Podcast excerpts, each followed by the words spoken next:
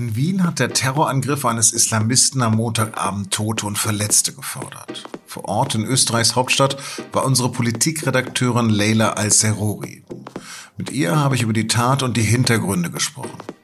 Sie hören auf den Punkt, den Nachrichtenpodcast der Süddeutschen Zeitung. Mein Name ist Lars Langenau. Schön, dass Sie zuhören.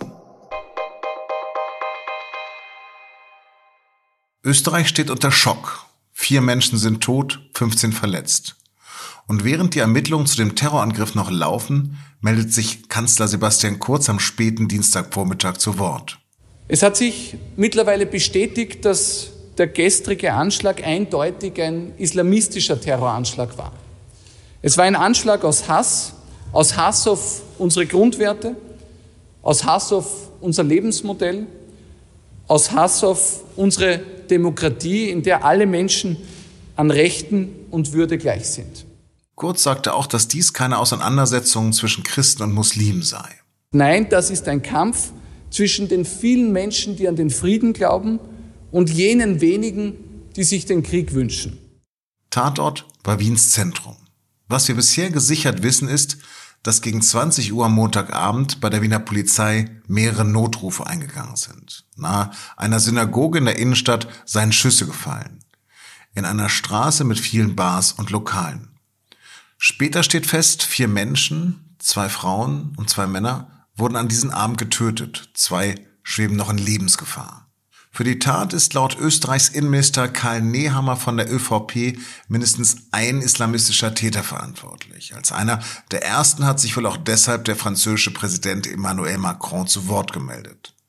In Frankreich gab es jüngst mehrere Fälle von grausamem islamistischen Terror.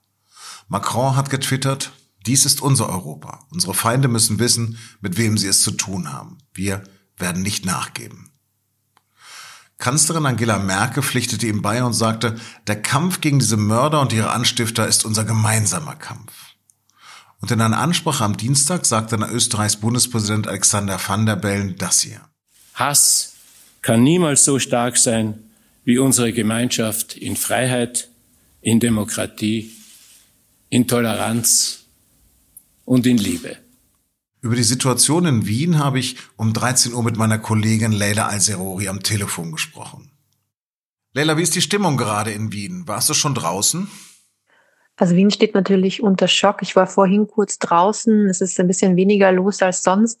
Allerdings sind ja heute auch die Ausgangsbeschränkungen wegen Corona ähm, losgegangen. Insofern ist generell die Stimmung sehr seltsam in der Stadt. Ne? Also es sind fast alle zu Hause, die, die zu Hause bleiben können. Wie hast du die vergangene Nacht erlebt? Also die ersten Nachrichten von einer Schießerei, von Schüssen in der Innenstadt kamen so gegen 20 Uhr, also per Einmeldung auf die Handys. Dann hat man schon gleich gehört, Sirenen draußen, Einsatzkräfte, Helikopter. Ähm, es war sehr unüberschaubar die ersten Stunden. Man hat nicht genau gewusst, was los ist. Man hat nur von der Polizei halt gesagt bekommen, ähm, dass man unbedingt zu Hause bleiben soll, wenn man zu Hause ist. Beziehungsweise die Leute, die unterwegs waren, sollten Zuflucht in Gebäuden suchen. Was kannst du uns über den Tatort erzählen? Lässt er Rückschlüsse auf das Tatmotiv zu? Also die ersten Nachrichten gingen schon darum, dass es möglicherweise einen Anschlag auf den jüdischen Tempel, auf die Synagoge in der Innenstadt gegeben haben könnte. Das hat sich jetzt nicht bestätigt. Allerdings sind die ersten Schüsse dort gefallen, also in der Nähe vom Wiener Schwedenplatz, also im Zentrum Wiens. Und auch offenbar auf mehrere Menschen, die dort unterwegs waren, ähm, ist geschossen worden, beziehungsweise auch auf so Gastgärten, Biergärten weil ähm, gestern war es sehr warm in Wien, also sehr viele Menschen sind draußen gesessen in Restaurants und haben den letzten Abend versucht zu genießen, bevor eben dann der Teil-Lockdown in Wien wieder losgeht. Aber der Innenminister hat bestätigt, dass es sich um Terror handeln soll. Wir haben gestern Abend einen Anschlag erlebt von mindestens einem islamistischen Terroristen. Eine Situation, wie wir sie in Österreich seit Jahrzehnten nicht mehr erleben mussten. Genau, also seit heute Morgen, seit Dienstagmorgen weiß man, dass es ein Terroranschlag war, dass es offenbar auch ein islamistisches Motiv gibt. Ähm, der Täter, also möglicherweise gibt es auch mehrere, das ist noch nicht bestätigt, aber den Täter, den man jetzt schon kennt, der ist auch im Zuge des Anschlags ähm, getötet worden von der Polizei. Der Mann soll etwa 20 Jahre alt sein und in Wien gelebt haben und eben mit dem IS sympathisiert haben. Ähm, offenbar wurde er auch mit einem automatischen Sturmgewehr ähm, eben in Wien, also war bewaffnet mit einer Pistole und einer Machete. Und er soll auch einen Sprengstoffgürtel getragen haben, und der war allerdings eine Attrappe. Wie haben denn die österreichischen Einsatzkräfte reagiert? Also offenbar, wie man jetzt weiß, sind zwischen dem ersten Schuss des Attentäters und dann seiner eigenen Tötung nur neun Minuten vergangen. Also die Einsatzkräfte der Polizei in Wien hat offenbar sehr schnell gehandelt und möglicherweise sind deshalb auch ähm, Opfer vermieden worden. Ich habe gestern Abend das ziemlich stark auf Twitter verfolgt und dann bei uns auf der Seite. Und da hat die Polizei mehrfach darauf hingewiesen, dass man keine Videos teilen solle. Haben sich dann alle Medien daran gehalten? Ja, sind sofort, nachdem die ersten Berichte von Schüssen ähm, aufgekommen sind, sind sofort Videos geteilt worden in sozialen Netzwerken, also teilweise sehr explizite Videos, die offenbar Augenzeugen aufgenommen haben, also von ähm, Schüssen, aber auch Videos vom Opfer, von Opfern in ihrer Blutlache und auch Videos vom Attentäter, vom mutmaßlichen. Und die Polizei hat darauf hingewiesen auf Twitter, ähm, dass man diese Videos nicht teilen soll, dass sie eben nicht so schnell verifizierbar sind, dass man auch die Sicherheitskräfte dadurch gefährden kann. Aber nicht alle Medien haben sich daran gehalten. Also die Kronenzeitung und Ö24, das sind Boulevardmedien große in Österreich, die haben das trotzdem geteilt und die haben auch sehr explizit äh, Bilder von den Opfern geteilt. Weshalb es mehrere Beschwerden auch gab. Es also beim Presserat sind bis heute Morgen 700 Beschwerden eingegangen wegen der Berichterstattung von Ö24 und der Kronenzeitung. Vielen Dank. Nach unserem Gespräch ist noch eine Meldung aus Österreichs Polizei reingekommen. Sie geht nun von einem Einzeltäter aus. Allerdings wurden 14 Personen aus dem Umfeld des Attentäters festgenommen.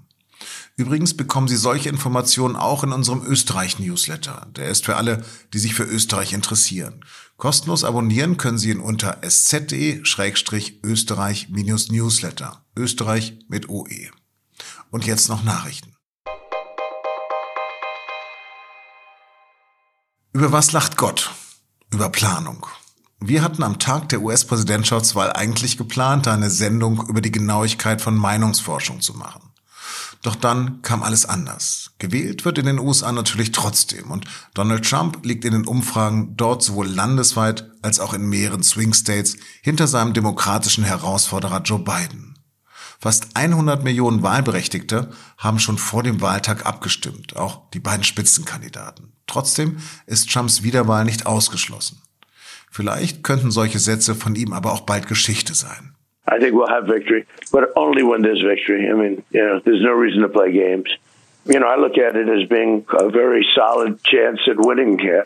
Meine Kolleginnen und Kollegen von SZ.de werden in jedem Fall die ganze Nacht auf Mittwoch die US-Präsidentschaftswahl mit aktuellen Zahlen und Analysen begleiten. In Tansania ist vergangenen Mittwoch schon ein neuer Präsident gewählt worden. Der zunehmend autoritär regierende Amtsinhaber John Magufuli soll sich dabei laut offiziellen Ergebnissen mit rund 84 Prozent eine zweite Amtszeit gesichert haben. Aber für die Opposition ist die Wahl illegitim. Sie rief zu friedlichen Protesten auf. Am Dienstag nun wurden kurzzeitig mehrere Oppositionspolitiker festgenommen.